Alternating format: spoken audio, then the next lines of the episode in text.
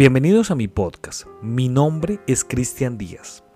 Un saludo grande desde Colombia y muchas gracias por dedicar unos minutos de su tiempo para escuchar esto. El día de hoy tenemos nuestro sexto episodio de Conversaciones con el Diablo y hoy estamos con Juan, de Plano Secuencia Cine. El día de hoy vamos a hablar con Juan de películas de terror, pero no solamente eso Juan nos va a contar historias que pasan detrás de cámaras, pero estas historias no son de cualquier tipo. Son historias paranormales, hechos reales que sucedieron en las grabaciones de grandes películas del cine. Así que sin dilatar más este podcast, le pido que por favor se ajuste los audífonos y sea bienvenido. Buenas noches amigos, bienvenidos a un nuevo episodio de Conversaciones con el Diablo. El día de hoy tenemos a Juan de Plano Secuencia. ¿Quién es Juan y qué es Plano Secuencia? Bueno, en unos, en unos instantes ustedes van a conocer de qué vamos a estar hablando la noche o la tarde o el día dependiendo de donde nos estén escuchando y a la hora que nos estén escuchando, vamos a estar hablando de cositas muy interesantes y vamos a estar también conociendo a Juan y pues bueno, vamos a estar conociendo también su trabajo. Buenas noches, Juan, ¿cómo estás? Buenas noches desde México, muy bien, aquí muy emocionado por estar en este espacio. Súper, Juan. Juan, ¿qué es plano secuencia? Iniciemos por ahí. ¿Qué es plano secuencia y seguido a eso, ¿quién es Juan? Plano secuencia, plano secuencia surgió como un proyecto personal en el que yo tenía como esta necesidad de hablar de cine y que pues no siempre mis amigos estaban muy interesados del tema. Entonces yo pues, buscaba noticias y las compartía por internet, en Facebook y en redes sociales. Y pues de ahí fue evolucionando las diferentes redes sociales, ¿no? Estamos en Instagram, estamos en TikTok y estamos en Facebook y pues hemos compartido por ahí noticias, curiosidades, en TikTok estamos más enfocados como en reseñas, y pues es compartir toda esta cuestión pues del amor cinéfilo para otros cinéfilos.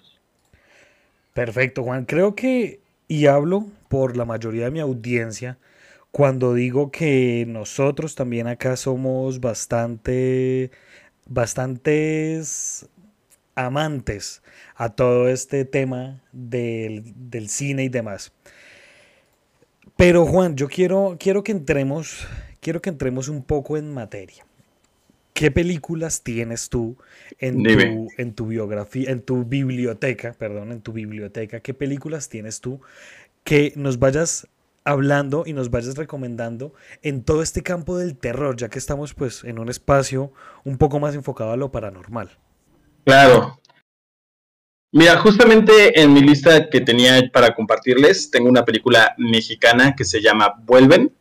Es una película de una directora que se llama Isa López, que incluso llamó la atención de Guillermo del Toro y de Stephen King, porque la verdad es que la película está muy bien hecha, aborda el tema de la violencia, pues lamentablemente que existe en México desde el lado del horror y de la fantasía. Entonces es una película que la verdad eh, pues sale de los nombres de Hollywood, de estas grandes producciones, y es una producción más local, pero que la verdad tiene bastante calidad y pues que creo que es una buena recomendación, digo, al final, pues yo siendo mexicano, si ustedes no la conocen, creo que es una gran, gran película como para que empiecen a meterse en esta cosa del horror mexicano. Entonces, Vuelven es una película que yo siempre recomiendo. ¿Esa película de qué año estamos hablando? Es una película del año 2017, si no mal me equivoco. Y lo curioso es que su directora se había encargado de hacer eh, comedias y se aventuró en el género del terror. Y la verdad es que le fue bastante bien. Te digo, llamó la atención de Guillermo del Toro. Tigers are not afraid. Y justamente sigue a un grupo de niños que viven en situación de calle, que son víctimas de las desapariciones de sus padres y que son perseguidos por un grupo criminal pero que pasan ahí unas cosas supernaturales, eh, de una cuestión de espíritus y fantasía que hace que la película tenga un tinte bastante, bastante macabro por ahí. Bastante cool esa película. Ok, perfecto. Antes de, antes de empezar a entrar a las mazmorras de, de lo más mórbido que podemos encontrar en el cine de terror. ¿Qué, ¿Qué género te gusta a ti personalmente? ¿Cuál es tu género predilecto para ver de pronto, no sé, estando solo o estando acompañado? Pues mira, a mí me gustan mucho los thrillers psicológicos, me gustan mucho las historias de asesinos, me gustan mucho estas cuestiones que tienen que ver como con desórdenes mentales, donde te hacen dudar si lo que está viendo el protagonista es real o es parte de algo eh, pues que está creando su mente o está en un mundo fantástico. Este tipo de juego entre la realidad y la ficción me gusta bastante y creo que son mi tipo de películas predilectas. Perfecto. ¿Tienes alguna película en específico de, de así como de estos de estos, de este tema psicológico? ¿Tienes alguna película que te guste, que te llame mucho la atención? Pues hay varias, hay varios thrillers psicológicos que me gustan bastante. Eh, Animales Nocturnos con Amy Adams es una gran película sobre thriller psicológico. Me parece que está muy bien armada y creo que lleva la atención al máximo al espectador. Entonces creo que de ese estilo. En el terror también, me gusta por ejemplo lo que hicieron con The Witch, esta película de Robert Eggers que protagoniza Anya Taylor Joy, que también juega un poquito con esta cuestión del espectador, de saber si es la superstición de la familia o realmente está sucediendo algo ahí con esta bruja que anda en el bosque o son sus mismas creencias las que les están jugando en contra, me gusta muchísimo también. Sí, debo decir que es una muy buena película de terror. Realmente es muy interesante. Yo tengo una teoría y quiero compartirla contigo y quiero que tú me des tu punto de vista. Yo digo que para uno poder determinar si una película de terror es buena o es mala, uno tiene que seguir unos simples pasos. Primero que todo, uno tiene que verla, ojalá completamente solo, ojalá en la casa, porque en el cine es muy complicado, pero ojalá en la casa. Segundo, no tiene que haber ninguna distracción, celular, eh, no sé, otro, otro televisor, eh, no sé, alguna distracción, eso no puede existir. Tercero, yo creo que uno tiene que ver películas de terror con la luz apagada. Que no haya ojalá ninguna estela de luz para uno no poderse, para uno poderse agarrar de mm, como de esa vaina, ¿no? De que hay un pedacito de luz, entonces yo me enfoco en la luz y de pronto no me da tanto miedo y así. Porque últimamente debo ser muy sincero. Y... Claro, sí, estoy, estoy completamente de acuerdo con tus... Dime, dime. No, no, no, que estoy de acuerdo con, las, pues no sé si reglas, pero con este, eh, este mood que hay que poner para poder ver una buena película de terror. Exactamente. Ahora, yo, yo siento que las películas de terror han perdido mucha calidad desde hace muchos años. Yo siento que ahorita el terror, que claro, que obviamente ya entrando un poco más al tema paranormal, yo creo que nadie tiene la verdad absoluta al decir es que los fantasmas se ven de esta manera o es que los, los demonios se ven de esta manera, ¿cierto? Pero tú qué opinas haciendo de pronto un, un comparativo entre las películas del pasado, estamos hablando películas de los 80, de los 70, con las películas de ahorita que salen con todos estos monstruos, que digamos en el caso, voy a hablar un caso puntual, digamos en, en el tema de El Conjuro, estas posesiones que se crean en, en, todas las películas ya son posesiones que ya se marcan diferente, que ya el maquillaje es otro tono, que ya la expresión o los o la forma en que manejan estos demonios ya se vuelve, para mí, vuelvo y digo, acá mi audiencia sabe que yo, a mí no me ha pasado nada paranormal, nunca. Nada me ha pasado paranormal. Ok.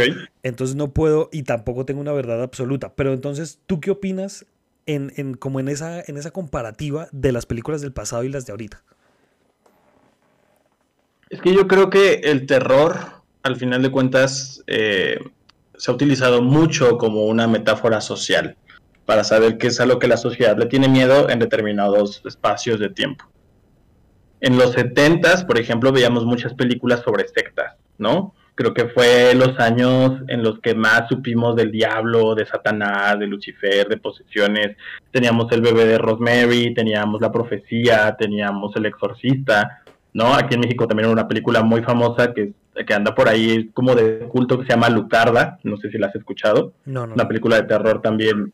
Se le compara como, se le ha equiparado con El Exorcista Latino, o sea, a ese nivel, porque es una película muy fuerte. Entonces, eh, pero si estudiamos realmente lo que estaba sucediendo en Estados Unidos y en general en el mundo, era un momento en el que estaba mucha esta cuestión de, eh, pues sí, estos grupos como de New Age, ¿no? Como, eh, pues estas sectas religiosas que estaban agarrando a los jóvenes y pues eso se reflejó en el cine, ¿no? Estamos hablando de los años en los que estaba la familia Manson, por ejemplo, ¿no? Correcto. Entonces, creo que justamente el cine ha reflejado mucho del terror que tenemos como sociedad. Actualmente podemos ver películas de terror en el que a lo mejor los malos ya no son tanto espíritus, sino son simplemente nosotros los mortales, ¿no? Lo que ha hecho, por ejemplo, Jordan Peele con sus películas que son al final una son películas de terror, pero que son una denuncia al racismo que vivió la comunidad negra, ¿no? Y en general al racismo que está presente en las sociales que tenemos en la actualidad. Ok, perfecto. Bueno, ¿qué otra película tienes en tu, en tu libreta anotada para, para recomendarnos a nosotros para ir anotando y que la gente también se vaya empapando de otro cine, de, otro, de otras regiones, de, de otros tiempos? Pues mira, justo creo que una película que recupera muy bien esta cuestión de los setentas, de las posesiones y de las sectas, es Hereditary, El legado del diablo, de Ari Aster. Eh, creo que es una gran película de terror, está muy bien armada y creo que de las últimas películas de terror que he visto en los últimos años ha sido de las de aquellas que y que creo que es donde ves realmente si una película de terror es buena, que te acompaña incluso después de que termina la película. O sea, que se queda en tu mente y que te sigue dando vueltas y pensando en todo lo que a lo mejor no viste o todo lo que podría aparecer en esa oscuridad, ¿no? Pero todo esto inducido por lo que viviste en la experiencia de esa película. Y a mí me parece que es una gran cinta de terror hereditaria. De hecho, a mí las dos películas de Ari Aster, que, que creo que, pues bueno, que fue con las que yo en parte lo conocí, que fue esta de Hereditary o la de Midsommar, me parecieron muy buenas cintas. Me gusta mucho buenísimo. Midsommar porque maneja como ese terror psicológico también, como ese terror de, cul- de, de culto, no, sino de, mm, bueno, como de. Ujú. Me parece muy interesante. ¿Tú qué prefieres? Eh, ¿El pasado en el terror o ahorita el presente que se está viviendo? Pues es que creo que, eh, como te digo, al final de cuentas hay cosas que siempre nos van a dar miedo, ¿no? Este temor a lo desconocido. Y si una pe- película está bien armada, creo que no importa la época en la que se sitúe. Si bien son un reflejo de ese momento en el que se hicieron, pero por ejemplo tenemos películas como El Exorcista, que sigue asustando a la gente actualmente. Y es una película que está muy bien hecha y que puede competirle a cualquier película que salga actualmente. Entonces creo que más bien es esta cuestión de que tan bien estén armadas las historias y las atmósferas como para que a nosotros nos dé miedo. ¿Qué opinas? ¿Qué opinas, hablando particularmente del exorcista? ¿Qué opinas, por ejemplo, de, digamos, esa versión que se hizo años más, años más adelante, que fue el exorcismo de Emily Rose? Pues también creo que fue una película muy efectiva, sobre todo como que esta combinación de la realidad, o sea, de este caso que había ocurrido, junto con lo que nos van contando la historia de esta posesión. Y creo que ha tenido su lugar, o sea, se ha metido ya en este lugar de las películas de culto de terror. La gente que es aficionada a las películas de terror son muy apasionados, les encanta y al final ellos mismos van reclamando el lugar de estas películas, ¿no? O sea, puede que no hayan sido el éxito más grande en taquilla cuando salieron, pero esta publicidad boca en boca que se les va dando hace que realmente ocupen ese lugar que merecen las películas, ¿no? Y ha pasado con muchísimas. Yo, Justamente, eh, yo debo ser ajá, bueno, sincero. creo que el tema de las posesiones. Yo por lo menos debo ser sincero y debo, Sí, sí, dale, debo dale. confesar que El exorcismo de Emily Rose es una de mis películas, puedo decir que es una de mis películas favoritas del, del género de terror. No solamente por, por este tema de, de, lo ex- de- de las posesiones demoníacas, sino también por la historia que tiene que tiene de trasfondo. Que para de pronto las personas que no sepan, que nos estén escuchando, esta, esta película también está basada en la historia de Annalise Mitchell, de una joven alemana que fue poseída por muchísimos espíritus en su momento. Entonces, eso es muy interesante. ¿Qué nos ibas a decir? No, que justamente es un subgénero del terror este de las posesiones, ¿no? Y tenemos muchísimos ejemplos. Pero pues de repente salen varias y pues no trascienden. Y justamente que recordemos estas películas como El Exorcista, El Exorcismo de Emily Rose, eh, pues hacen que realmente valoremos pues lo bien hechas que están, ¿no? Y lo mucho que impactaron a la gente que la vio. Correcto. Bueno, ¿qué otra película nos tienes, nos tienes para contarnos? Pues quieres que empecemos ya con las, las leyendas que existen alrededor de las películas malditas o de estas producciones que fueron malditas o que pasaron cosas muy raras mientras se hicieron. De una, sí, tú, tú mandas, tú mandas. Vale, pues, pues mira, podemos empezar justo. Yo creo que es como la reina de las películas de terror, El Exorcista. Y pues hay muchos mitos y leyendas que crecieron que esta película se volviera tan famosa, ¿no? Eh, para empezar, dentro de la producción del exorcista, dicen que realmente llevaron a un sacerdote que los estaba guiando y que realizó un exorcismo real para como proteger a la producción que estaba pues involucrada en esta película. Pero dentro de la producción hubo varios casos muy extraños de cintas que se borraban solas, ¿no? Grababan eh, escenas y de repente la cinta aparecía que no había nada, ¿no? Se borraban solas de repente se filtraban voces en las llamadas con la producción. Eh, o sea, cuando ellos hablaban como para ponerse de acuerdo, se filtraban algunas voces ahí medias tétricas que decían que era parte de los espíritus y de las energías que estaban moviendo pues al hacer esta película. En los estudios Warner hubo un incendio y aquí hay dos teorías porque no se han puesto muy de acuerdo. Unas dicen que realmente todo el set se incendió y lo único que sobrevivió fue la recámara de Reagan, de esta recámara, ya sabemos dónde es la posesión de la niña, de Linda Blair. Y la segunda teoría dice que realmente se incendió la recámara y lo único que se salvó fue el crucifijo que estaba sobre su cama. Entonces hay muchas leyendas alrededor de la película que pues nos dan a pensar, ¿no? Realmente que estaban moviendo energías muy fuertes eh, ahí cuando empezaban a hablar de estos exorcismos y de estos demonios que poseían a esta niña. ¿Tú qué opinas? De cuatro a nueve personas de la... ¿Tú qué opinas al pues respecto de esto de, todas estas maldiciones o de todos estos fenómenos paranormales? ¿Tú crees que, que si uno ve o realiza este tipo de cosas puede mover energías y se puede generar algo? Pues mira, yo creo que en parte sí, creo que si empiezas a mover ese tipo de energías, sobre todo creo que más en cuestión de las producciones, o sea, de la gente que está trabajando en la película, porque muchas veces, eh, pues para darle más realismo o para que sean películas que tienen una mejor, eh, pues un mejor fundamento, ocupan palabras o frases reales, ¿no? De conjuros o de exorcismos o de convocación de demonios o lo que sea que se trate la película y pues alguna energía se tiene que estar moviendo por ahí, ¿no? Al final de cuentas, eh, pues estos, estas entidades yo creo, entrarán a nuestro mundo y hacer como de las suyas. Yo creo que sí, cuando uno hace una película de terror, y justamente lo hablaba con algunos amigos que son actores, pues tienes que tener mucho cuidado y protegerte mucho en ese tipo de cuestiones, pues para tú no contagiarte o para no traspasar esta barrera de la ficción y que algo te pueda pegar de eso. Ahora, ¿tú crees en este mundo paranormal? Solamente danos un sí o un no para después complementar la pregunta más adelante. Sí. Perfecto. Más adelante vamos a complementar con, con esta pregunta para que nos quede más claro por qué creen estas cosas. Bueno, ¿qué otra película nos tienes donde hayan pasado cosas extrañas o quieres terminar de añadir algo acerca del exorcista?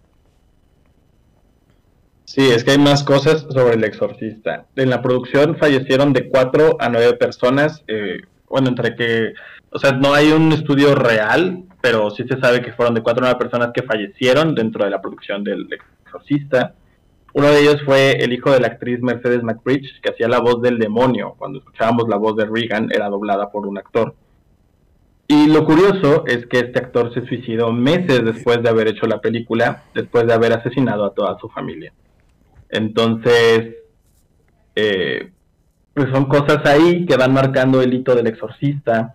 Eh, sabemos que a Linda Blair no le fue muy bien en su carrera, de hecho cayó en adicciones, eh, no pudo encontrar un buen trabajo a pesar del gran trabajo actoral que hizo la niña, que también es eso, ¿no? O sea, al final como padre de familia, eh, esta niña tenía 15 años cuando actuó en El Exorcista, entonces permitir a tu hija hacer este tipo de papel tan fuerte, pues sí, sí es, sí es algo impactante, ¿no? Y pues sí, en general creo que es una película que ha traspasado la barrera del tiempo y que creo que sigue siendo la película de terror por excelencia y los mitos que existen alrededor de ella creo que han alimentado más esa leyenda del exorcista. Tú, si tú tuvieras, sí, si, si ese fuera tu caso, tú fueras padre y tuvieras algún, algún niño o niña de esta edad y te dicen, oye, es que necesitamos, o sea, tu hijo, tu hija es, mejor dicho, el indicado, la indicada para este personaje, pero es que vamos a tratar una película de demonios, exorcismos, de espíritus, bueno, de lo que sea. ¿Tú aceptarías o más bien dirías, uff, yo más bien paso?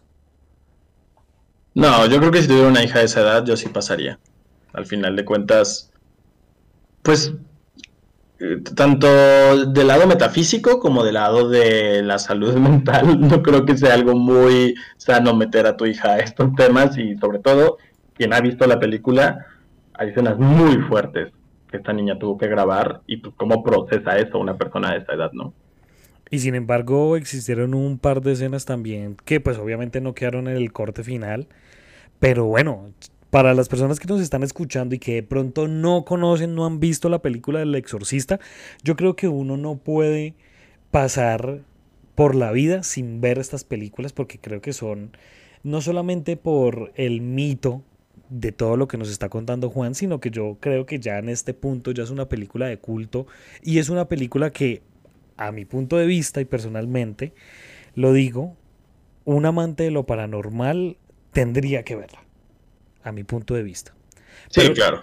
Pero bueno, Juan. Y un cinéfilo también, o sea. Correcto, correcto. Listo, Juan, ¿con qué película seguimos?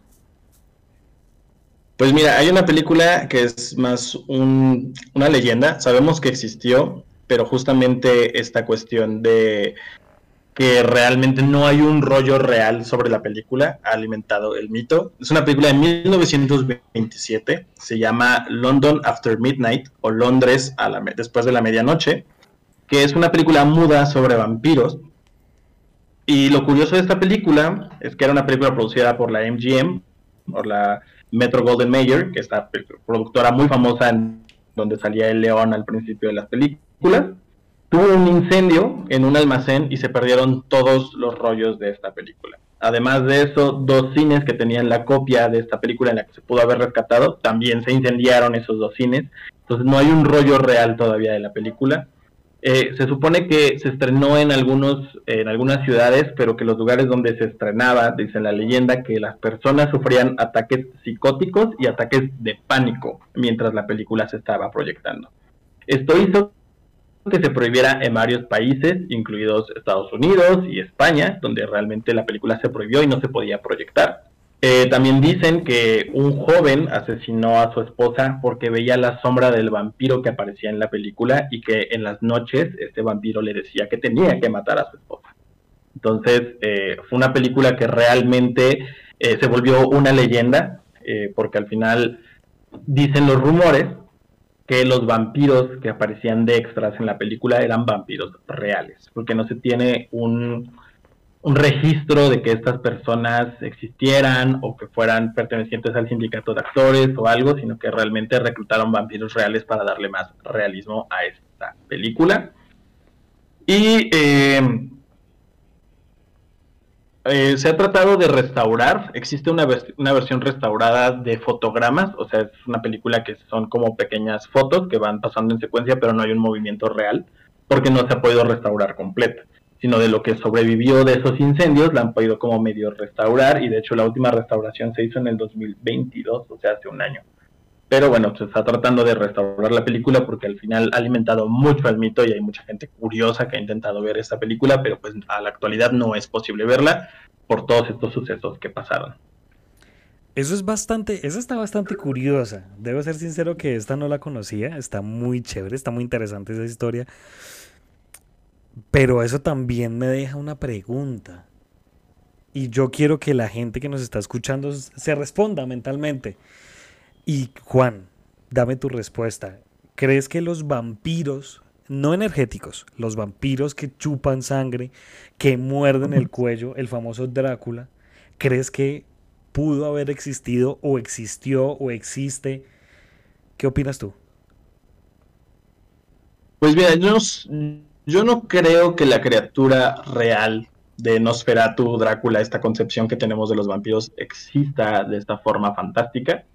Pero creo que hay gente que ha tomado estas creencias para crear sectas vampíricas y seguir este tipo de comportamientos. De hecho, estaba escuchando apenas una historia de unos chicos que fueron a Nueva Orleans, que entraron a un club de... Era un bar que le decían el bar de vampiros, porque sabes que Nueva Orleans este turismo super, sobrenatural es bastante famoso. Y que justamente les comentaba a la gente de ahí que pues tuvieron suerte porque hay mucha gente que luego anda sola por la calle en Nueva Orleans, son secuestradas por estas sectas vampíricas y pues desafortunadamente sí han tenido casos de desapariciones, que son gente que termina drenada de la sangre y como con marcas de vampiros. Entonces yo creo que esos vampiros fantásticos no existen, pero sí creo que ha habido gente que se ha comprado mucho la idea de ser vampiro y que pues, pues ya sabemos lo que ha ocurrido. Perfecto. Juan, ¿con qué seguimos? ¿Qué otra película nos tienes? Pues mira, siguiendo con esta cuestión de las películas de terror, podemos hablar del universo del conjuro, que han ocurrido varias cosas con las películas del conjuro. Eh, sabemos que están eh, basadas en los casos de, la, de este matrimonio de los Warren, y pues justamente dicen que cuando se grabó la primera película del conjuro, también encontraron, cuando se trataron de comunicar con la familia a la que le había sucedido el caso, durante estas llamadas se metían voces extrañas, que al grabar las, las conversaciones podían escuchar estas voces. Eh, bueno, para empezar, los Warren también visitaron la producción, les dieron como toda esta protección porque pues sabían que estaban moviendo también estas energías. Y eh, a Vera Farmiga, que es la protagonista, la que hace de, ay, se me olvidó el nombre de la, de la, bueno, de la esposa Warren, se me olvidó el nombre de, la De Lorraine Warren. Eh, de Lorraine Warren, exactamente. A Vera Farmiga le aparecían marcas en el cuerpo durante la producción. Y que en la computadora que tenía ella guardada el guion de la película, también le empezaron a aparecer marcas a la computadora. Además de que el hotel donde se hospedó la producción eh, se incendió misteriosamente después de que ellos abandonaron la producción. Entonces, pues sí hubo varias cosas que eh, estrictamente en la película número uno del conjuro marcaron como a esta película. De ahí en fuera, pues igual, o sea, cuando grabaron Anabel y la monja, eh, hubo sucesos en los que cosas se movían de lugar, las cintas se borraban, aparecían, el director de la monja incluso comentó que estuvo platicando con dos personas que no pertenecían a la producción y que de un momento a otro desaparecieron. Entonces, pues al final de cuentas, pues es lo mismo, ¿no? Jugar con estos entes y con estas cuestiones que aparte están documentadas, porque evidentemente lo que vemos en la pantalla es una exageración, ¿no? Como para que sea más vistoso para, la, para el ojo del cine, pero pues son casos reales que sucedieron, que, tienen ahí los Warren su museo que uno puede visitar de estas cosas pues malditas o poseídas que causaron pues, mucho daño a la gente. De hecho, no sé si tú tengas conocimiento, hace un tiempo estaban transmitiendo en vivo, si mal no estoy por Facebook, por un canal de Facebook, directamente desde la casa donde había ocurrido por lo menos esta segunda, la segunda película del conjuro, ¿no? La de, la de como la maldición de Enfield, si mal no recuerdo, se llama, donde esta niña es poseída como por el espíritu, sí, donde esta niña que es poseída como por el espíritu del señor o del dueño de esa casa, creo que estaban transmitiendo en vivo y decían, yo alcancé a ver algo, tal vez, alcancé a ver algo de esa transmisión, pero decían que eso, mejor dicho, se movían cosas, que se veían orbes, que se veían muchísimas cosas extrañas en esta casa.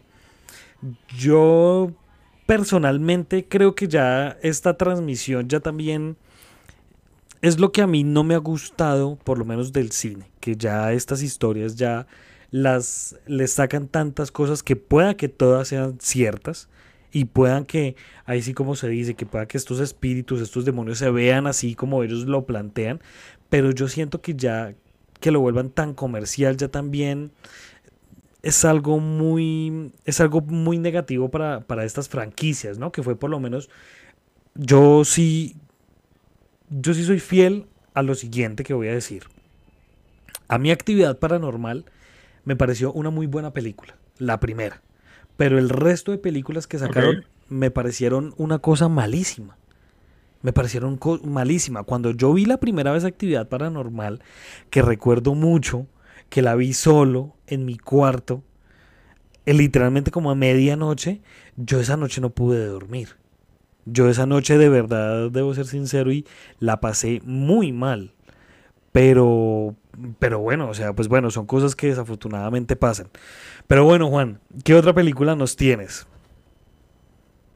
Yo te tengo una, una pregunta a ti.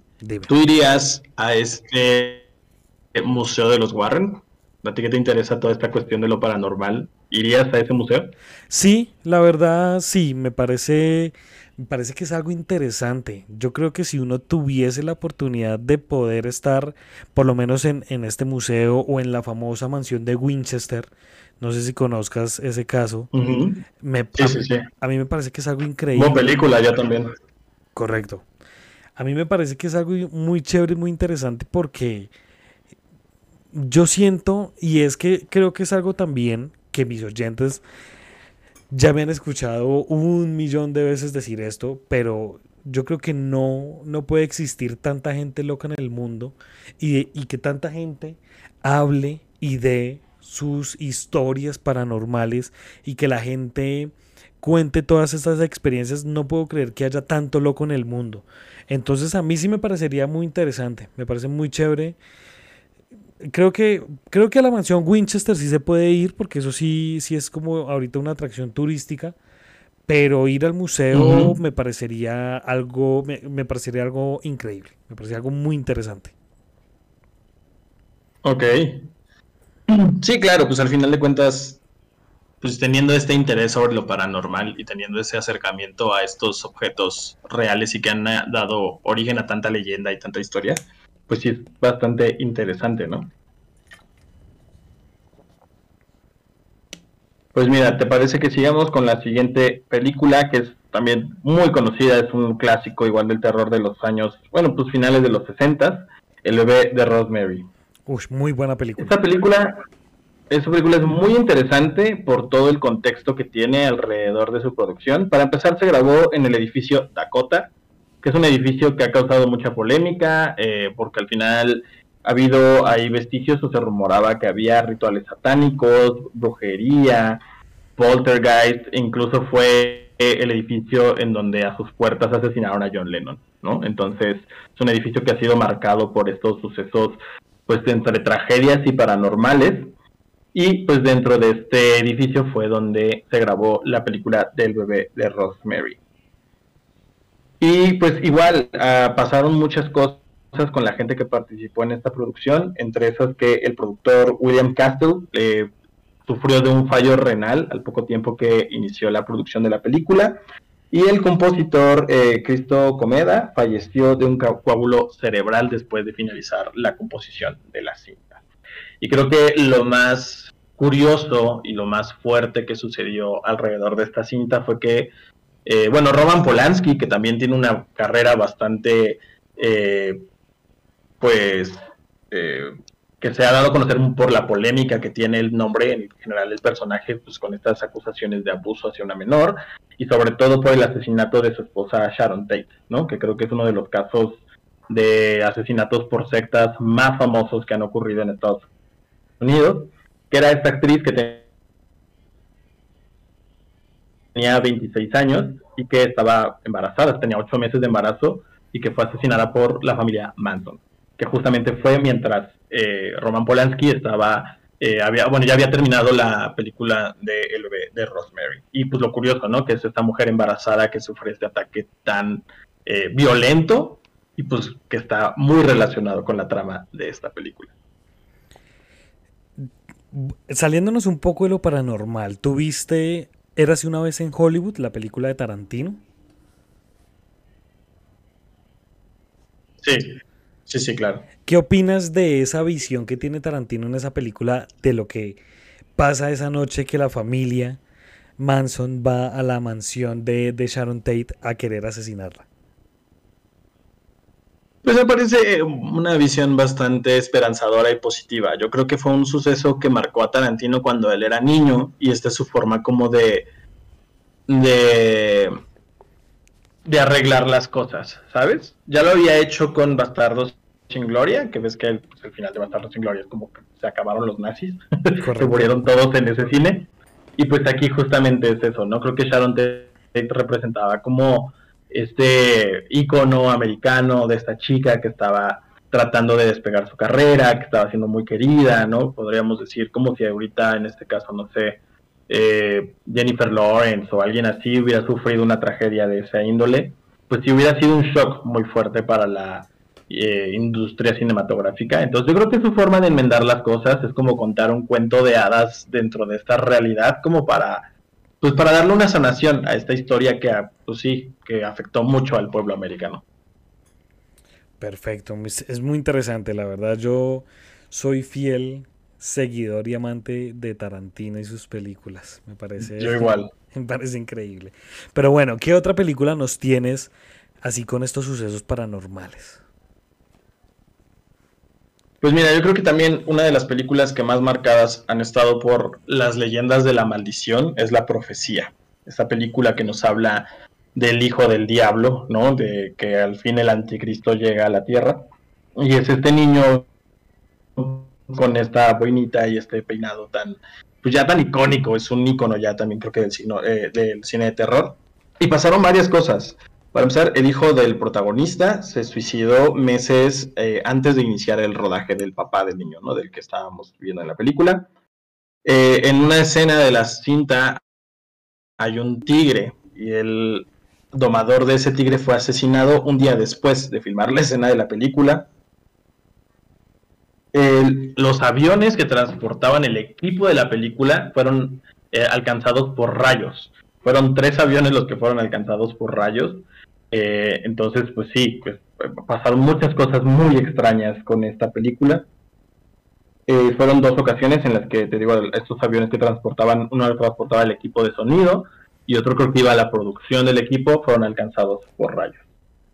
Eh, el diseñador de efectos especiales de la película, después de que filmó la escena donde hay un accidente de coche y una mujer termina decapitada en la película, él sufre un accidente muy parecido, en el que su esposa, que era la asistente de producción en la película, pues también sufre un accidente de coche y ella termina decapitada. Entonces, pues esta similitud entre la ficción y entre lo que sucedía en la cinta y lo que pasaba en la vida real, yo creo que, pues sí te deja que pensar mucho qué energías se estaban moviendo en ese set.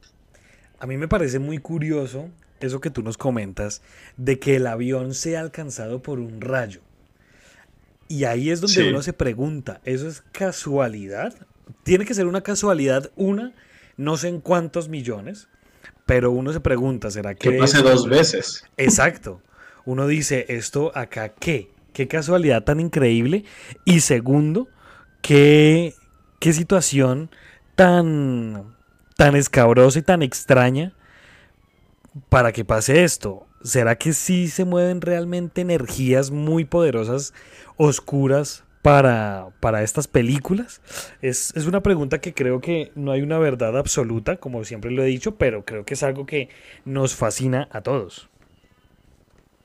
Claro, y, y insisto que viéndolo desde un punto de vista muy frío, pues ayudan al marketing de la película, ¿no? Porque al final de cuentas pues les sirve a los productores y a todo este grupo de mercadotecnia de Hollywood a incrementar el mito y el morbo de la gente para poder ver estas historias, ¿no? Entonces, como que siempre tenemos esta disposición a ver lo desconocido y que si alguien nos dice no lo veas porque te va a hacer esto, pues más morbo nos va a dar a nosotros de verlo. Entonces, conocer como estas historias que ocurrieron en estas producciones, pues al final llaman más la atención.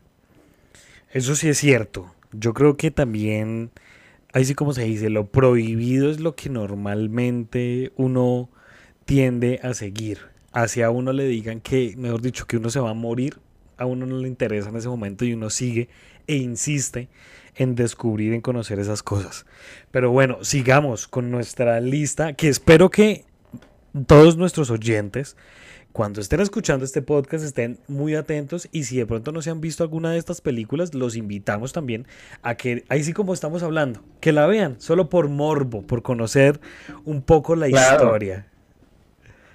Los invitamos. Sí, hay, muchas historias en general eh, de películas, eh, unas más fáciles de creer que otras, porque hay otras que sí se nota pues, mucho marketing, ¿no? Ahí detrás como para crecer estos mitos. Pero justo creo que esas cintas que están marcadas en las que realmente sabes que movieron energías o que trascendieron por este impacto que tuvieron al público, creo que son más que por el terror que generaron, hicieron una marca en el mundo del cine, ¿no? Entonces, se vuelven íconos del cine de terror. Eso es totalmente cierto. Bueno, ¿qué otra película tenemos? Pues mira, eh, justamente hay una película hay un, una película que nunca se dio, pero es una leyenda que vive dentro de Hollywood. Y no es una película de terror, curiosamente. Es una película que se llama Atuk. No sé si habías escuchado este nombre anteriormente. No, creo que no. Atuk era una novela eh, canadiense que se llamaba El Increíble Atuk, se trató de hacer varias veces en Hollywood, pero que se le ha llamado el guion maldito. Eh, John Belushi en el 71 iba a ser el primero en protagonizar esta cinta, pero meses después de leer el guion, murió o lo fue hallado sin vida en un hotel. Después se le ofreció a Sam Kiminson y a los meses de leer el guion, cuando estaba ya empezando la producción de la película, falleció en un accidente. Después, John Candy, que es este actor cómico de Estados Unidos, trató de escribir a Michael O'Donnell, quien misteriosamente sufrió una hemorragia. Y meses después, John Candy sufre un ataque al corazón. Ya más cercano a los 2000, por ahí de 1996, se volvió a intentar hacer esta película y se le ofrecieron a Chris Farley, quien iba a ser originalmente, por ejemplo, la voz de Shrek. Y eh, lamentablemente, después de leer el guion y aceptar hacer la película, fallece de sobredosis. Entonces, cuatro de los protagonistas que iban a llevar a Tube al cine fallecieron. Y este guion en Hollywood tiene eh, pues esta maldición en la que la gente ya ni siquiera lo toca porque saben que es un guion maldito. Entonces, no se sabe bien de dónde se origina esta maldición, pero son muchas casualidades. ¿Tú sabes de qué trata ese guion o de qué trata como la película?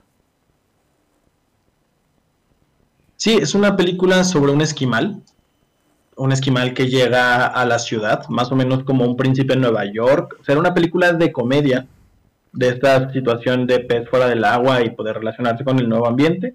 O sea, en teoría no hay nada macabro alrededor de esta película, pero estas historias reales, porque sucedieron, estas cinco personas fallecieron, el que iba a reescribirla y estos cuatro protagonistas que iba a tener la película, pues perdieron la vida al intentar llevar a Tuk al cine. Entonces en Hollywood está prohibidísimo el guion de Tuk.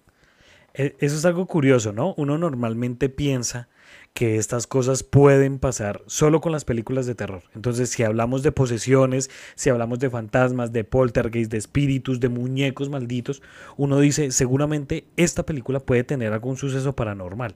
Pero no, acá tenemos un claro ejemplo de que no necesariamente lo paranormal llama a más cosas paranormales o llama a la tragedia.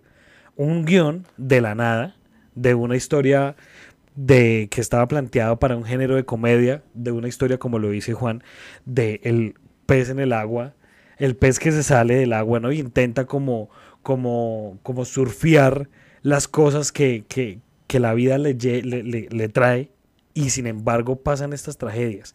Y acá es donde volvemos a una pregunta anterior. ¿Esto será casualidad o qué será? ¿Qué opinas tú, Juan? Pues es que al final, como dices, ¿no? O sea, dices, pasa una vez, bueno, pues mala suerte, ¿no? Pasa dos veces, tres veces, cuatro veces, uno no sabe qué fuerzas se están moviendo ahí y pues al final pues ya uno decide si tomar ese riesgo, pero pues en Hollywood decidieron realmente darle carpetazo, sellar este guion y no volverlo a tocar nunca. ¿Será que, bueno, acá yo ya me estoy yendo a otro, a otro tema y a, otra, a otro extremo, pero ¿será que este guion puede tener algo relacionado con la brujería? Pues probablemente alguien, a lo mejor a alguien no le pagaron los derechos o pues tenemos ahí también la maldición de Superman, ¿no? Que, que justamente se decía que a Bob Kane, que es el, no, no es Bob Kane, bueno, el creador de Superman no le pagaron los derechos o le pagaron menos de lo que se tenía que darle y que lanzó una maldición a la producción. Y pues ahí tenemos el caso de Christopher Reeve, que terminó paralítico, y de la actriz que interpretó a Luisa Lane, que también en algún punto le dio una eh, un ataque de psicosis, se perdió tres días y nadie supo de ella.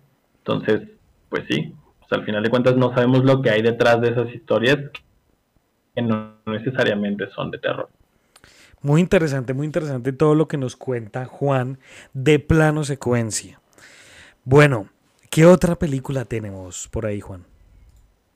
Sí, entonces te digo, al final, pues como dices, no necesariamente lo paranormal llama lo paranormal. ¿no? Quién sabe qué haya sucedido con el caso de la historia de Atuk, pero pues es un nombre al que mucha gente en Hollywood le tiene miedo. Y con ese pasado, creo que creo que tienen tendrían el bastante justificado. Sí, correcto. Correcto. Bueno, Juan, ¿qué otra película tenemos? Pues mira, justamente hay otra película eh, muy curiosa que se llama Antrum. No sé si la has escuchado. Es una película búlgara de los años 70. Y lo curioso con esta película es que la maldición no estuvo en la, en la producción, no le pasó nada a los actores ni a la gente que lo hizo. Simplemente es una maldición que ha atacado a la gente que ha visto esta película, a las audiencias que han podido ver esta película. Es una película búlgara de los años 70 que trata sobre dos hermanitos que van a buscar al bosque eh, se meten a buscar un bosque, a hacer un ritual para poder salvar el alma de su perrito, pero, lo que ellos no saben es que ese fue el bosque en donde a Satanás lo, bueno, a Lucifer lo, lo exiliaron hacia la tierra, ¿no? Ves que está esta leyenda de que los ángeles exilian a Lucifer en la tierra y lo atan en un bosque, pues es este bosque de nombre Antrum, así se llamaba el lugar, y lo curioso con esta película es que, te digo, la, maldición no está en la producción, sino en la gente que se atreve a verla. Han pasado muertes extrañas. Eh, en el primer teatro donde se presentó esta película se incendió el cine y 56 eh, personas resultaron eh, fallecidas dentro de este incendio.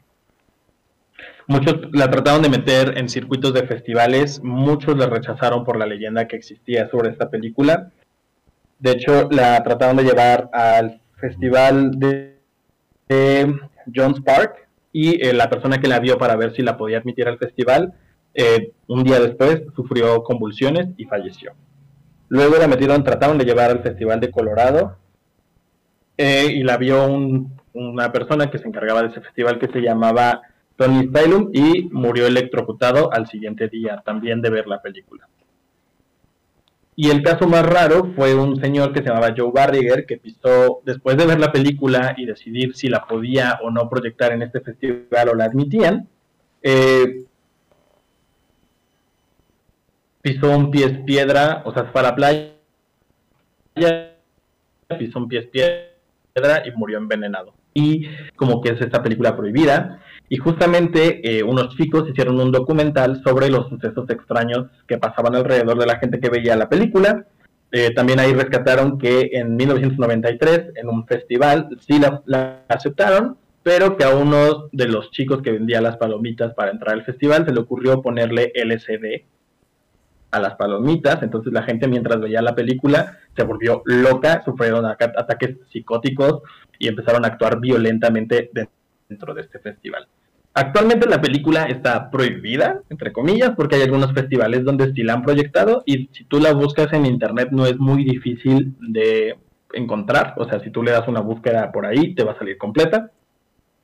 Y es una película que se divide en dos partes actualmente. Primero hay un documental que te cuenta toda la historia que ha habido y lo que ha sucedido con la gente que ha visto Antrum. Y eh, justamente al finalizar este documental te ponen una como un disclaimer o una advertencia de lo que estás a punto de ver y que ellos no se hacen responsables y una cuenta hacia atrás de 30 segundos para que la gente deje la sala o se detenga la proyección de la película. Justamente aquí en el año 2019 en México hay un festival que se llama el Morbido Fest, que es un festival de películas de terror, eh, terror, suspenso y fantasía, y la trajeron a México. Aquí no pasó nada, se proyectó y simplemente pues no conocemos de ningún caso que haya sucedido ahí paranormal o que alguien haya muerto de la película, pero es una leyenda entre los amantes del cine de terror y sobre todo como de estas películas underground, Andrew. ¿Tú la has visto o la has intentado ver? No, la verdad es que no. pero no la Conozco el mito, conozco la leyenda, pero no la he visto. Pero no la has hecho por... La he buscado. Sí, de hecho yo acá la estoy buscando y tiene... La he buscado, pero no la he visto todavía. De, de hecho, a ver, para ver si, si estoy en la correcta. yo la, la, acabé de buscar y la portada, pues como el póster de esta película es como una cabra haciendo como una seña de tres de, en la mano, utilizando, eh, pues bueno, utilizando los tres, eh, tres dedos y aparece una señora como con un niño, una niña, no sé, no identifico bien. Sí, estamos hablando de esa de 1970, me parece. Es la misma película. Así es. Así es una película búlgara, te digo, del año, del año 70. Y es conocida como la película maldita. ¿La verías o definitivamente no la, no la ves? No la, no la vas a ver. No lo sé, no lo sé. La verdad es que te digo, he estado cerca de verla, la he buscado, pero a la mera hora, como que digo, no lo sé, todavía me, resisto un poco a verla. La quería ver cuando vino a México por el Festival del Morbido Fest, pero se presentó, creo que fue en la Ciudad de México, yo vivo en Puebla, entonces no alcancé a llegar a verla. Y volvemos a lo que hablábamos anteriormente, cuando a uno le dan esta advertencia, ¿no? De las cosas, que es mejor, entre comillas, no hacerlas, pero que sin embargo uno las hace. Y realmente me acaba de picar ese zancudito de la curiosidad con esta película. de verla. Sí, me parece una historia muy interesante. Me parece algo muy interesante, pero bueno. Sí, porque sobre todo siempre tenemos idea de que estas películas, la maldición cae sobre quien lo hace, pero que caiga sobre quien la ve es algo muy interesante. Correctamente, eso es muy cierto, sí señor. Bueno, ¿qué otra película tenemos por ahí? Bueno, hay una versión más light de una película que apenas está generando como esta cuestión de, de rollo de que mal pasan cosas extrañas cuando la gente la ve en su casa. Todavía no hay muchas, eh, muchas historias, pero se supone que es una película que se llama Incantation o El Maleficio una película taiwanesa que está en Netflix actualmente, así que si tus escuchas la quieren ver, la pueden encontrar muy fácilmente en Netflix. Es una película found footage, eh, como de metraje encontrado, muy al estilo de La Bruja de Blair, que habla sobre tres influencers que llegan a un pueblo y resulta, que en ese pueblo eh, adoran a Madame Buda y encuentran un túnel prohibido. Y pues ya sabes, pues por el contenido, por los LOLs y por los likes, estas personas entran a este túnel que no debieron haber entrado y pues desatan una maldición. Y según algunas personas cuentan por ahí en los foros de internet, pues han llegado a pasar cosas extrañas mientras ven esta película. Se caen cosas, se escuchan ruidos raros, la televisión se apaga de repente, entonces, pues ahí está para quien quiera una experiencia paranormal de las nuevas, porque es una película del 2022, entonces apenas está creando su leyenda esta película, Incantation o El Maleficio en Netflix. ¿Tú ya la viste? No la he visto todavía tampoco. Yo ya la vi. Esta la encontré haciéndole, haciendo la investigación, encontré que existían historias acerca de esta película. ¿Y qué tal? ¿Te pasó algo? Yo la vi y no me a mí personalmente no me pasó nada y la vi solo. Porque también estaba viendo mucho con esta vaina del TikTok y toda esta vaina vi que recomendaban mucho esa película y que recomendaban mucho esa película y que estaba muy buena y que daba mucho miedo y que pasaban cosas. Entonces a mí me picó, vuelvo y digo, el bichito de la curiosidad y dije voy a verla. La puse, debo, decir que la vi y a mí personalmente no me pasó nada. Pero, pero es buena, la verdad es bastante buena, es bastante interesante. Sí, apenas va creando su leyenda alrededor de, de lo que sucede supuestamente cuando alguien ve esta película. Truco publicitario, mercadotecnia, pero pues si tú te metes a buscar en TikTok, en foros como 4chan o Reddit, la gente cuenta que han pasado cosas raras mientras ven esta película. Correctamente, correcto. Bueno, ¿qué otra película tenemos? Pues mira, justo tenemos otra película que no es necesariamente del género terror, pero que también está muy reconocida por tener una maldición y es Rebelde sin causa.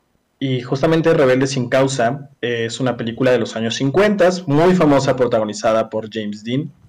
Y lo curioso de esta película es que todos sus protagonistas terminaron falleciendo de formas misteriosas o trágicas. Empezamos con James Dean, que tenía 24 años cuando falleció, y que de hecho Warner eh, sabía de la afición que tenía James Dean por los carros de carreras y por bueno, la velocidad en general y le hizo firmar un acuerdo en el que no podía subirse a estos carros mientras filmaran las películas por las que estaba contratado. Y justamente después de terminar Gigante, que fue su última película, fallece en un accidente de coche. Y ahí vamos con lo mismo, ¿no? Una vez, casualidad, quién sabe, pues mala suerte. Después Nick Adams, eh, al, termina a los 36 años, eh, él fallece al salir de su casa iba por la noche caminando y, eh, y lo no es cierto, perdón, estoy confundiendo. Nick Adams eh, falleció de una sobredosis por medicamentos controlados. Fue encontrado en su casa por una sobredosis, que eran medicamentos que le recetaba el médico. Entonces está este misterio hasta la fecha de si realmente fue una sobredosis accidental o si realmente fue un asesinato por parte de las personas que le estaban eh, mandando estos medicamentos. Salmineo eh, fue el que realmente, bueno, Salminero fue realmente el que murió apuñalado, que es otro de los protagonistas de Rebelde sin causa. Él tenía 37 años e iba caminando hacia su casa y lo apuñalaron misteriosamente. Nunca se encontró quién fue la persona que lo apuñaló.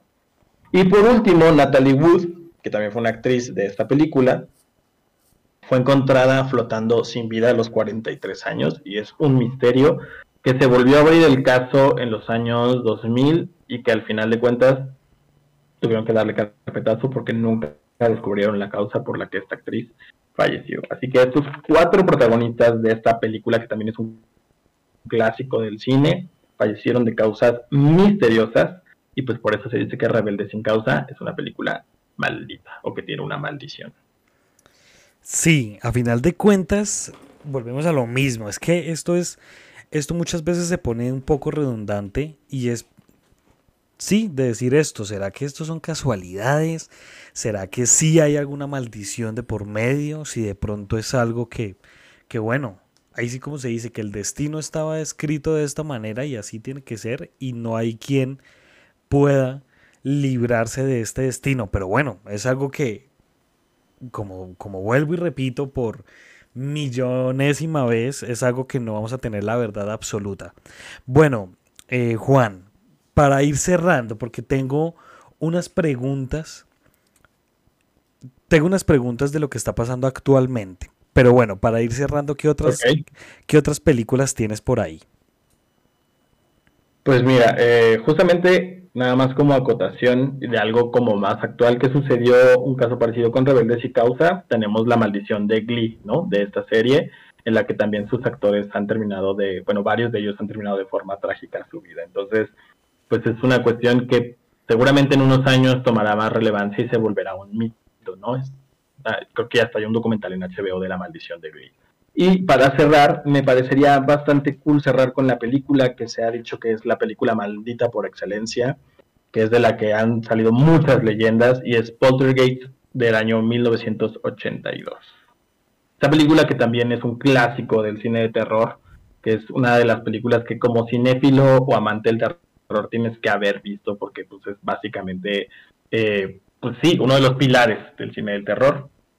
Se han dicho muchas cosas de esta película y es que en, eh, tanto personas que estuvieron involucradas directamente con la película como familiares de las personas que estaban ahí sufrieron pues accidentes o cuestiones muy muy extrañas, ¿no?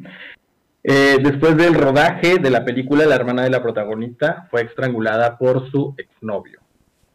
Después, eh, cuando hicieron la segunda parte de Poltergeist, aparecen personajes como el reverendo y un brujo que terminaron muriendo poquito después de haberse filmado esta película. En 1988, la niña protagonista murió de un paro respiratorio. Y aquí hay una historia bien curiosa porque la mamá de la protagonista cuenta que cuando ella la estaba bueno, la estaba cuidando en el hospital, en la misma noche que ella murió, o el mismo día que ella murió, vio como su hija desde la ventana le decía, mamá, no voy a volver. Y al poco tiempo la niña falleció. Y la actriz que hace de madre en la película eh, comentó tiempo después que ella cree que el origen de la maldición de Poltergeist se dio porque los esqueletos que vemos en la película fueron esqueletos que la producción compró en una morgue local, porque les parecía, bueno, les salía más barato comprar los esqueletos que mandarlos a hacer. Entonces, pues, pues justamente utilizar estos cuerpos reales y estos cuerpos, pues fue lo que hizo como pues, desatar esta maldición en la producción de Poltergeist. Sí, eso es bastante curioso. Yo tengo uno de mis primeros podcasts fue hablando de la maldición de la película Poltergeist. Y a mí me parece bastante curioso porque yo no sé, es que no sé, hablándolo del modo de, sí, en el modo racional y, y colocándole el sentido común, no me parece educado o no me parece bien uno tener que utilizar cuerpos, en este caso huesos, restos humanos para una película. No me parece, no me parece interesante, no me parece cool, la verdad. Me parece algo mórbido realmente hacer esto, pero bueno, seguramente pueda que esto, el profanar estos, estos huesos, estos cuerpos, me parece que sí puede haber desatado y acá en este caso particular sí creería que puede haber algo, algo real y algo paranormal de por medio. Pero bueno, muy interesante todo lo que nos cuenta Juan pero ahora yo quiero, para ir ya eh, cerrando este podcast, porque si nosotros nos ponemos acá a hablar, seguramente vamos a sacar un podcast de siete horas. Pero, pero bueno, vamos a dejarlo también en el tintero alguna que otra película para más adelante volver a vernos y volver a traer más historias de este tipo. Juan, hablando en temas de series, de series de terror, ¿Qué recomiendas tú? ¿Has visto alguna serie? ¿Te ha gustado alguna serie? ¿Qué puedes decirnos tú de pronto así de series que se te vengan a la cabeza? Bueno, pues hay una lista como muy larga y justamente creo que él actualmente ha retomado el cine, bueno, el género de terror dentro de las series, muy de la mano de American Horror Story, que creo que fue la que volvió a llevar como a la cúspide, ¿no? El, género del terror. Eh, actualmente estoy viendo The Strain, no sé si la han visto, es una película, bueno, es una serie, perdón, producida por Guillermo del Toro, basada en los libros Oscura, Nocturna y Eterna, que es una serie de vampiros, de vampiros en Nueva York actualmente, muy al estilo de Guillermo del Toro. Entonces es más entre la fantasía y el horror. Y creo que sí, o sea, en general eh, ha habido un renacimiento, tuvimos una serie del exorcista que al final pues, no terminó con muy buena aceptación por parte del público, tuvimos una serie, la de Lovecraft, Lovecraft County, que también retomaba los cuentos de Lovecraft y los trasladaba como al mundo real, que tampoco creo que tuvo tanta aceptación, porque creo que ya la cancelaron. Pero pues se ha intentado, ¿no? Y creo que al final de 10 que sacan, pues alguna va a pegar y dos o tres van a tener aceptación del público y van a continuar, pero creo que ha habido buenos acercamientos al género por parte de las productoras actualmente. A mí me gusta mucho hablando, hablando de series, empezando American Horror Story me parece fenomenal, realmente todas sus temporadas eh, me, me gustaron un montón. Me gustaron, me encantaron. Pero hay una película que a mí personalmente me parece muy buena de terror y que te mantiene a lo largo de los 10 capítulos, si mal no estoy, te mantiene con ese suspenso, te mantiene con esa tensión, te mantiene tensionado. Puedes llegar hasta terminar de ver los capítulos o de terminar de ver la serie cansado de la tensión que se genera. Y es esta de la maldición de Hill House. Me parece que es una muy buena serie. Ok, sí, en Netflix. En Netflix, me parece que es una muy buena serie. Eso también creo que ya en algún punto lo, lo habré, lo habré dicho. Pero me parece que es una de las pocas pocas series interesantes y muy buenas. Sí, hay buenas propuestas. Te digo, también en HBO hay una, una serie española, perdón, que se llama 30 monedas. No sé si la has escuchado. No. Que habla de las 30 monedas que pagó Judas, bueno, que le pagaron a Judas por entregar a Cristo. Y pues tienen que ir recolectando estas monedas y van pasando cuestiones paranormales alrededor. Muy de demonios. es de este director, eh, me acuerdo, hizo Balada de Trompeta Triste, que también es un director español que tiene muy buena propuesta eh, de terror. Déjame te doy bien el nombre. Se llama Alex de la Iglesia. Él ha hecho mucho cine de terror en España y la verdad es que lo ha hecho bastante bien.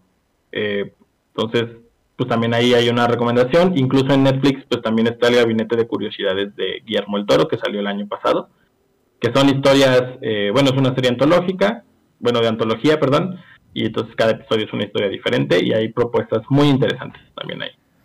Ok. Ahora quiero que quiero saber la opinión, porque acá seguramente vamos a discrepar un poco, pero quiero saber tu opinión de esta última película, la película que salió hace muy poco que se llama Háblame, ¿no? Que es de esta mano, de esta mano que, que bueno, para las personas que no lo han visto, no les vamos a dar spoilers, pero que es de una mano que tiene como ciertos poderes paranormales. ¿Qué opinas tú de la película? A mí me gustó bastante, me pareció una propuesta fresca de terror, creo que es bastante efectiva en lo que intenta hacer.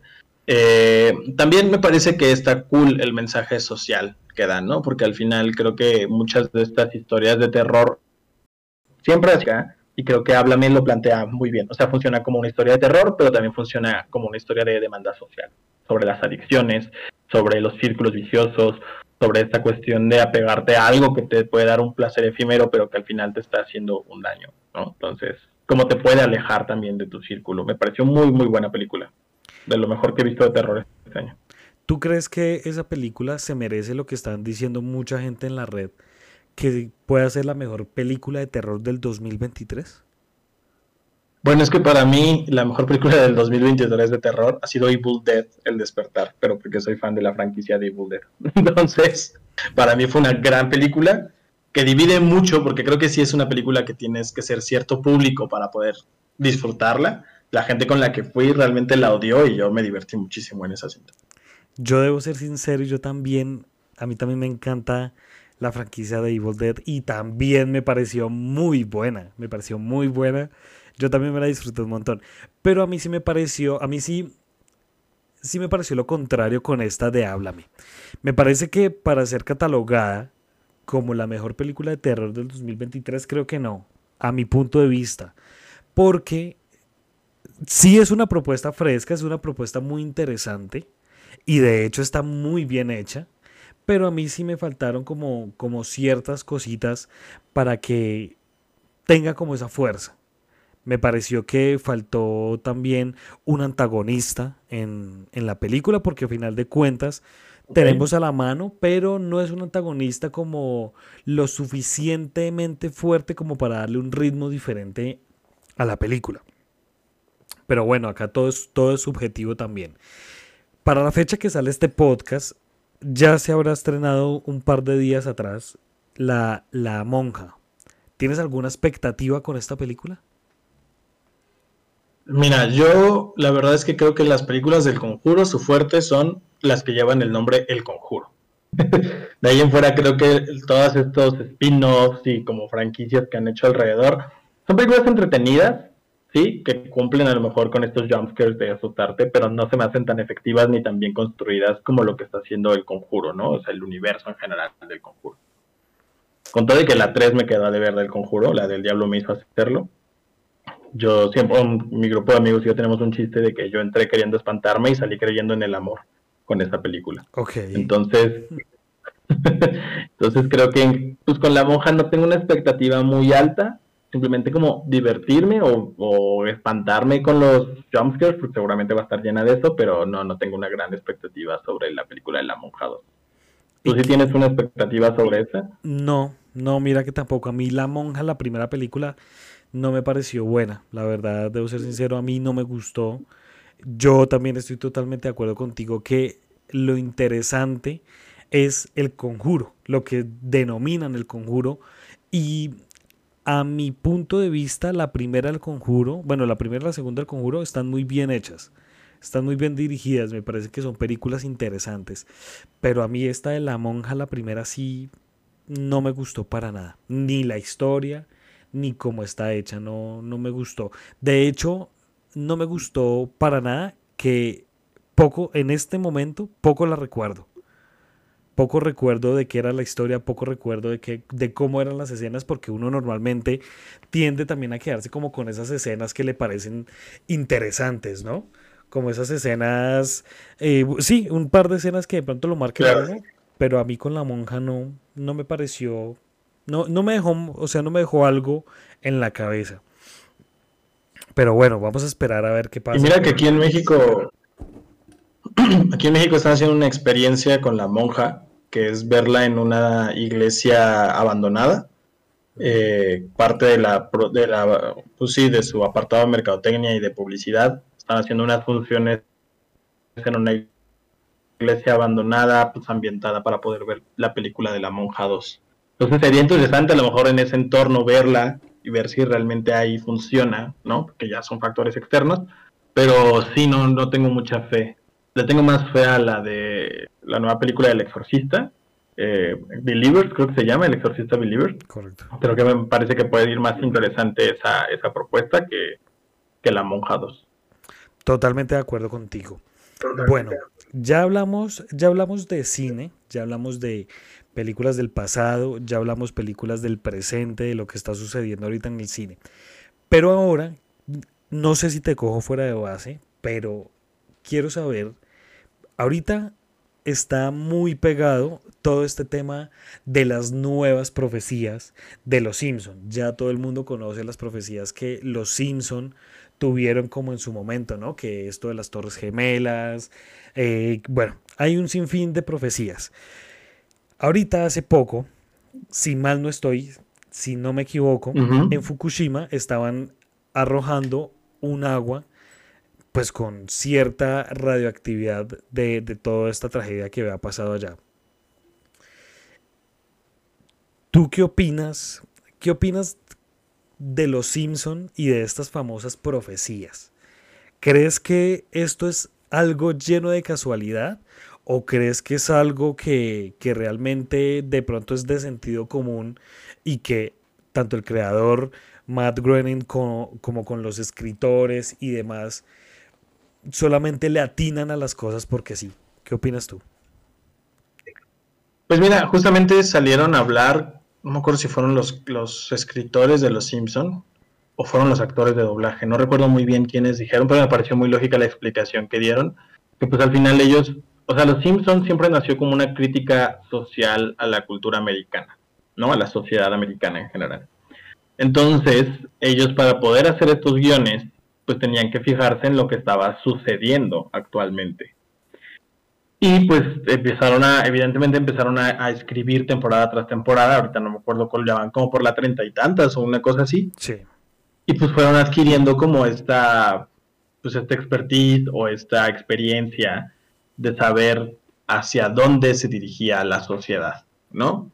Entonces yo creo que sí, que evidentemente pues, ha sido un poco de suerte y de casualidad, pero pues es una cuestión que ellos mismos, inmersos en esta investigación para crear nuevas temporadas y nuevos capítulos y cosas, pues sí, a lo mejor funciona un poco como profecía, pero no es una profecía mística, sino es una profecía de de estudiar el entorno social y de saber hacia dónde se puede dirigir o qué eventos pueden transcurrir en la sociedad, ¿no? Entonces, digo, todavía falta ver si Estados Unidos tiene una presidenta después de Trump, porque supuestamente Lisa Simpson iba a ser una presidenta después de, Donald Trump. Vimos que no pasó con Biden, pero pues todavía podría darse. ¿no? Y también creo que es mucho buscar, eh, como que desde las primeras surgieron el interés por los Simpsons, están prediciendo las cosas, y también creo que a veces nosotros como público forzamos creernos cosas que a lo mejor no están ahí. Entonces tratamos de encajar mucho como de, ay, seguramente los Simpsons tienen un capítulo que refleje lo que acaba de suceder, ¿no? probablemente pase. Por ejemplo, pasó apenas con lo del submarino, este que bajó a los restos de Titanic. Hay un capítulo en el que Homero va, baja a ver las profundidades en un submarino y se queda atorado. Pero la situación no es parecida, o sea, son submarinos atorados, pero no bajó a ver los restos de Titanic ni nada, pero pues la gente pues busca compararlo para decir, ah, los Simpsons tenían razón. Entonces creo que es ese juego entre la audiencia y entre que la gente que lo escribe escribe muy bien las cosas y sabe bien pues, en qué problemas se puede meter la sociedad. Como un poco de histeria colectiva, ¿no? Que también puede generar estos capítulos de Los Simpsons. Pero bueno, es muy interesante, es muy válido. Juan, para que la gente te siga, para que la gente vaya a tus redes sociales, para que vea tu contenido, ¿a dónde te podemos buscar? Mira, estamos en Facebook como facebook.com diagonal plano secuencia cine. En Instagram está como arroba plano secuencia cine y en TikTok como plano secuencia punto cine. Esas son las tres redes sociales en las que por lo general subo contenido. Últimamente le he dado un poquito más al TikTok. Eh, por ahí voy viendo películas y las voy recomendando o diciendo lo que me parecen. No me ahí sí no, yo no me detengo por nada. Si no me gustó, te los voy a decir si me gustó, lo voy a decir. Entonces, pues ahí pueden ver mi opinión honesta de este humilde servidor sobre las películas que veo. Y voy mucho al cine, voy una vez a la semana por lo general, entonces pues voy subiendo contenido constantemente. Entonces, pues a quien guste, ahí me puede seguir. Perfecto, Juan. Bueno, Juan, ahora sí para cerrar este podcast, hace rato te había preguntado que si creías en lo paranormal y tú me habías dicho que sí. ¿Tienes alguna historia paranormal que te haya pasado a ti o que haya sido cercana a tu entorno que nos puedas compartir? Sí, eh, las dos veces que fallecieron mis abuelos, en la noche, una noche anterior, yo sentí la presencia de la muerte atrás de mi cama. Así. No te podría explicar cómo sabía yo que era la muerte, pero sabía yo que era la muerte una presencia muy rara. Primero, la primera vez fue un sueño. ¿Pero la viste? ¿Viste algo? Estaba yo en un coche. algo? La primera vez estaba yo durmiendo y eh, en el sueño iba yo en un coche por un camino muy oscuro y de repente una mano blanca me empezaba a tocar muy fuertemente la ventana del, del coche. Yo iba en el asiento del pasajero. Y al despertar sentí la, o sea, yo estaba durmiendo de lado y sentí la presencia atrás de mí muy fuerte. Y yo no quería voltear, pero yo sabía que era ella. Y en la mañana me avisaron que había fallecido mi abuelo. Y la segunda vez estaba yo durmiendo y me desperté muy agitado y vi una cara blanca encima de mí, cómo me vio y se fue. Y a la mañana siguiente igual mi abuela había fallecido. Entonces, esas son las dos experiencias paranormales que me han sucedido. Bueno. no sé cómo explicarte, nunca se presentó como la muerte, pero yo, o sea, era algo que yo sabía que era ella. Fuerte. Bueno, bastante interesante. Bueno, Juan, muchísimas gracias por haber dedicado este, este ratico con nosotros, a hablar de cine. Más adelante. por invitarme. Más adelante seguramente vamos a tener alguna otra charla para, pues bueno, para traerle a todos ustedes. Y pues nada, Juan, de nuevo agradecerte, muchas gracias. ¿Algo con lo que quieras cerrar? No, pues muchas gracias a ti por la invitación. A mí me encanta hablar de estos temas, en general de cine, y pues ahorita tocó a lo mejor enfocarnos en esta cuestión de las películas malditas. Y pues siempre es interesante conocer estas historias, ¿no? Que, que envuelven a estas producciones tan icónicas y pues la gente ya decidirá si verlas o no. Entonces, pues ahí está el la invitación y la lista de películas, espero que las hayan anotado y pues obviamente agradecerte de nuevo por la invitación para, para platicar de estos temas. Perfecto, Juan. Entonces, amigos oyentes, no olviden, Juan está en Instagram como arroba plano secuencia cine, en TikTok como arroba plano secuencia punto cine y en Facebook también lo encuentran como plano secuencia. Entonces, vayan, vean su contenido, que es un contenido muy interesante, porque no solamente habla de películas de terror, sino habla del cine en general. Y es algo muy interesante y es algo, que, también, es algo que también nos mantiene unidos a todos, ¿no? Entonces, nada amigos, muchísimas gracias por habernos escuchado y seguramente nos vamos a encontrar en otro capítulo, en, en otra conversación con algún otro invitado. Entonces, muchísimas gracias de nuevo por acompañarnos y nos estaremos escuchando en otro capítulo de La Colombia Paranormal.